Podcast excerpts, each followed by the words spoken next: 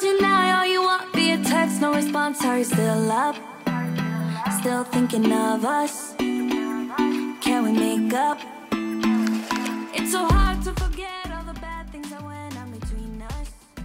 3月12日金曜日日常の毎日を記念日にそんなあなただけのウェイクアップレディオ本日もピオラジパーソナリティナビゲーターはさこたんですおはようございますはい今週も元気に週末迎えましたけれども来たる2日後はビッグイベントホワイトデーとなりますね。3月14日皆さん準備の方はいかほどでしょうか？あのバレンタインデーという言葉は世界各国共通語みたいなところにあるのですがこのホワイトデーという言葉自体は各国で違うそうです、まあ、マシュマロデーであったりクッキーデーとも言われたりしてますがこのホワイトデーとね通じるところは、まあ、中国韓国日本。でこのホワイトデーという言葉ができたのは日本からだそうです。あの日本人の方ってもらい物をするとお返しっていう文化があったじゃないですか。まあそれからなんかバレンタインでもらいっぱなしってどうなんやろみたいな。ちょっとそわそわしてしまう部分があってまあ1ヶ月後にお返しするというね文化が根付いたそうです。まあ確かにねと。でこのホワイトデーに返すお菓子に意味があるってご存知でしたか？まあ、それぞれのお菓子に意味があるそうです。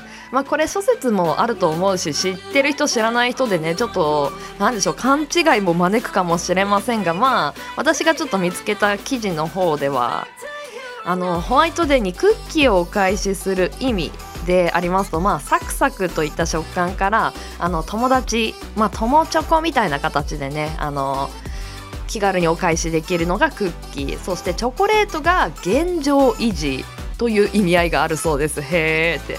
そしてあのお返しする中でマカロンを選ぶマカロンをねお返しする意味がつくのは本命だそうですよ。やばいやばい。でキャンディーをお返しする意味に好きです。あなたが好きですという意味が込められているという説もあります。何が返ってきますかね？2日後。これを聞いてねやばいやばいとね買い替える人も多いのかもしれません。はいでは金曜日です。週5回5時半から6時半の間に赤線インコのピーちゃんとキャストンエア。ーこの放送はラジオアプリスプーンおよびスタンド FM ポッドキャスト YouTube にて配信中。提供はピオラジ制作部サコメン有志にてお届けしております。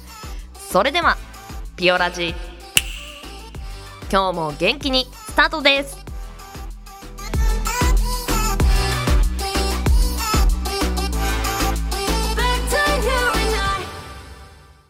今日も新たな一日が始まる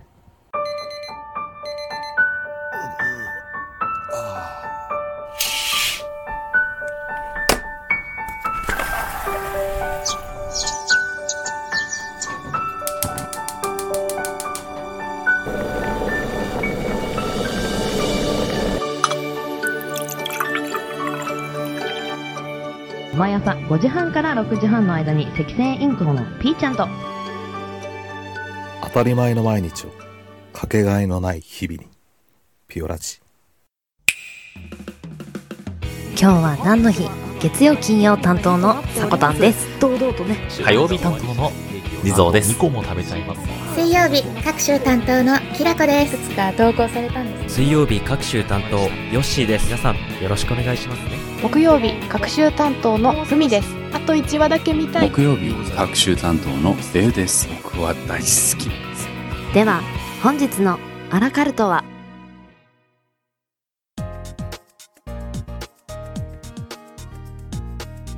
？3月12日今日は何の日？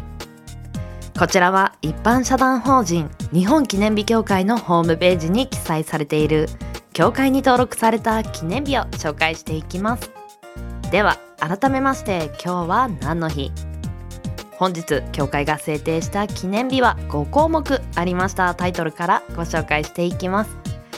駄菓子の日財布の日サイズの日笑顔の日こちら笑顔というのは普通の笑う顔で笑顔ではなく花が咲くといったあの咲くっていう字あるじゃないですか。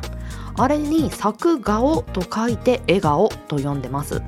そして最後が毎月12日に制定している育児の日。こちら5項目でした。では財布の日からご紹介していきましょう。こちらもうねあのー今日は何の日リスナーさんであれば財布あ語呂合わせねとねピンとくる方も多いのではないでしょうか。では読んでいきます。レディースやメンズのバッグ財布などのライセンスブランド商品の企画販売を手掛けグッドスタイルグッドライフスタイルが人生を豊かにするを企業理念に掲げるスタイル株式会社さんが制定されています。買い替え需要の多い時期である3月に財布売り場の活性化を図ることが目的です。確かに春にお財布を買い替える人って多いですよね。日付は3と12で財布と読む語呂合わせの意味も添えて本日制定されていました。一つ風水のトリビアなんですけれども春に購入する財布は春財布と呼ばれて金運がアップし縁起がいいとされています。財布が春は春と春をかけているそうです。つまり財布がパンパンに膨らむという由来からこちら縁起がいい春財布に購入をという意味だそうです。お財布も気に入ったものを使用しているとあれ？よく見るとほつれていたりとか汚れが目立ってきているななんていうお財布。手元のお財布大丈夫ですか？この春の時期買い替えおすすめしておきましょうか？はいでは続きましてサイズの日ご紹介していきます。女性下着などを中心とした衣料品のトップメーカーで京都市に本社を置く株式会社ワコールさんが制定されています。3月は新生活に向けて服や靴インナーなど様々なものを買い替える時期。この日をきっかけにサイズの大切さをより多くの人が知り自分の体型にフィットするものを選んでもらうことが目的です。日付は3と12でサイズと読む語呂合わせから本日制定されていました。服のサイズが合わないっていうのも様々な観点がありますよね。まあ一つ体型が変わってしまったこと。そして二つ目はもうその衣類自体がまあゴムが緩んでしまったりとかそういった形であのー、体にフィットしないというまあ二つの観点あると思いますがどちらの方からも見てぜひぜひ身長の方を春の時期にねやっぱり新しいものウキウキするもので身の回りを固めておくっていうのはいいですよね。始まり的にも。はいでは続きまして笑顔の日ご紹介していきます。咲くに顔。まあ、花が咲くの咲くに顔で笑顔の日と制定されています。こちらの方ご紹介していきます。咲く顔と書いて笑顔。これは民族学者の柳田国義が笑うにむ、まあ、M を咲くにむと書いて M と書いたことに始まります。誰もが心からほころぶような笑顔の人となることを願い、まあ、咲くに顔と書いて笑顔と呼ぶのを広める活動を行っている株式会社北広総合研究所代表の北広氏が制定されています。日付は北広氏の誕生日。1945年3月12日であることから本日制定されています。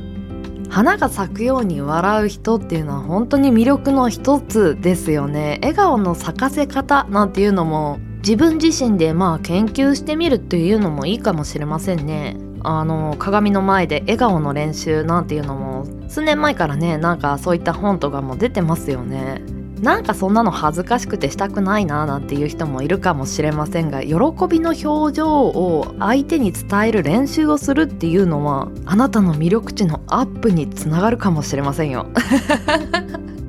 はいでは最後駄菓子の日深掘りさせていただきます。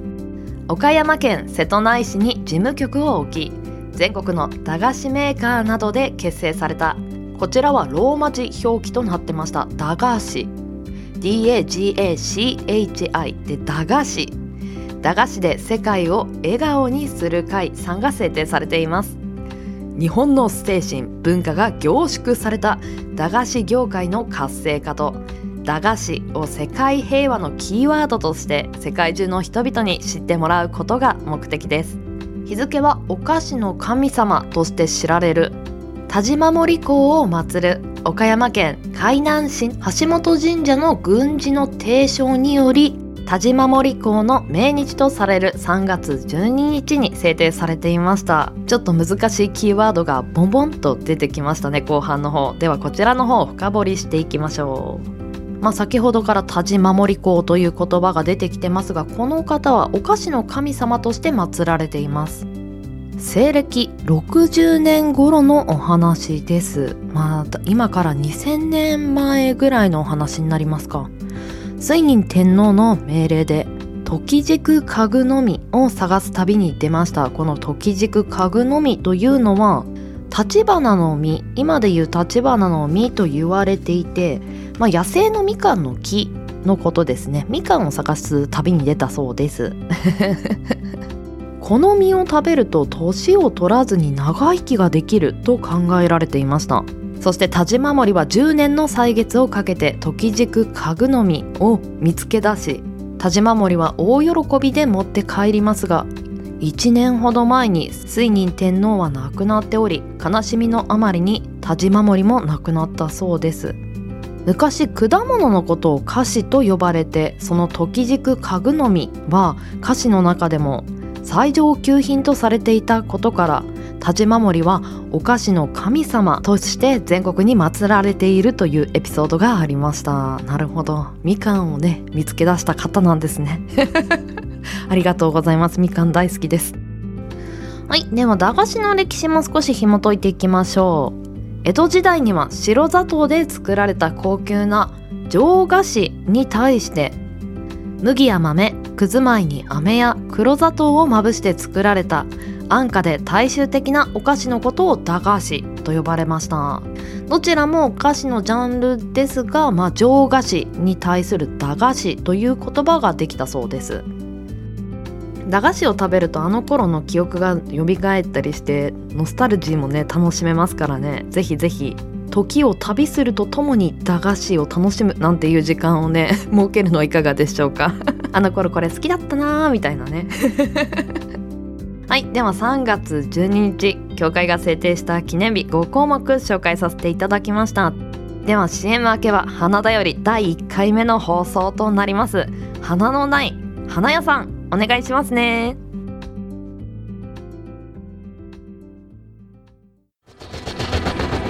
新潟をキーステーションに活動するサコタンと B ちゃんに全国のサコメンたちは様々なコンテンツを発信中。ホームページは www.sakotan.com でアクセスまたはおさこの部屋で検索。YouTube サコタンチャンネルもグローバルに展開中。チェックイアウト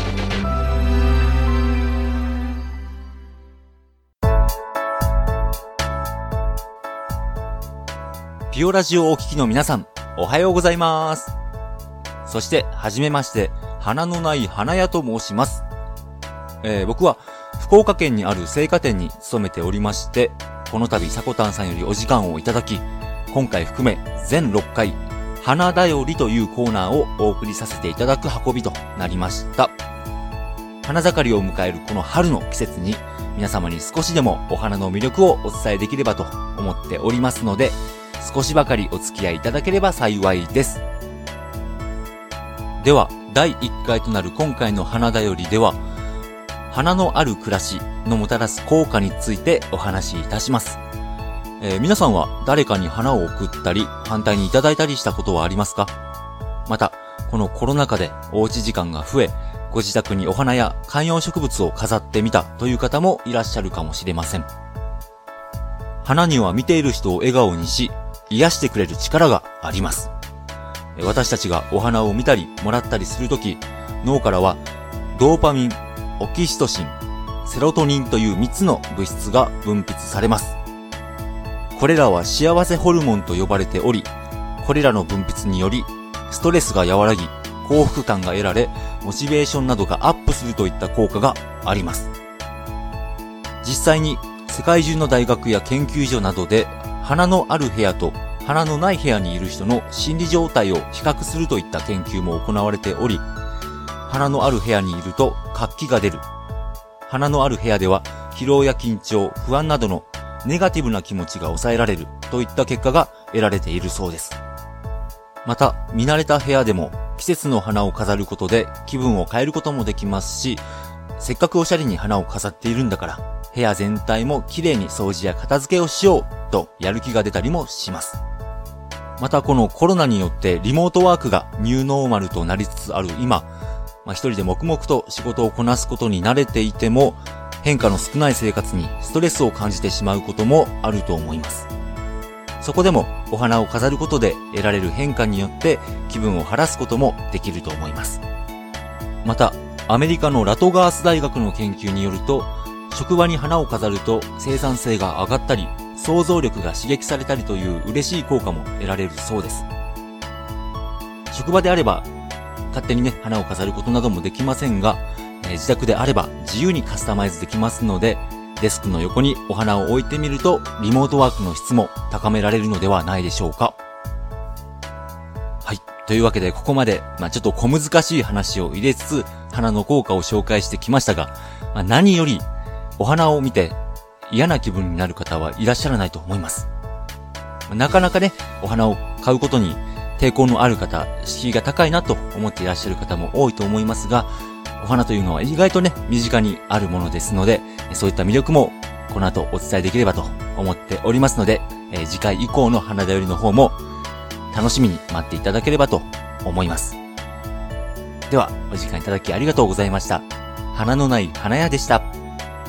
ジングル明けはこのままエンディングです。さこたんさん、お願いします。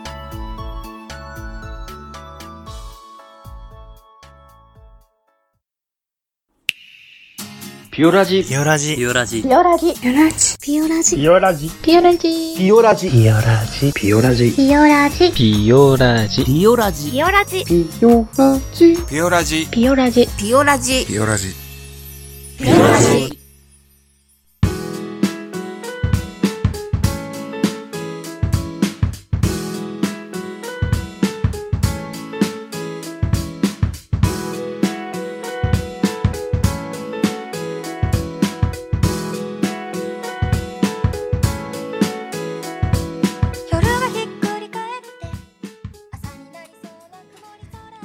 本日もエンディングのお時間となりました。第1回花だよりいかがでしたでしょうか？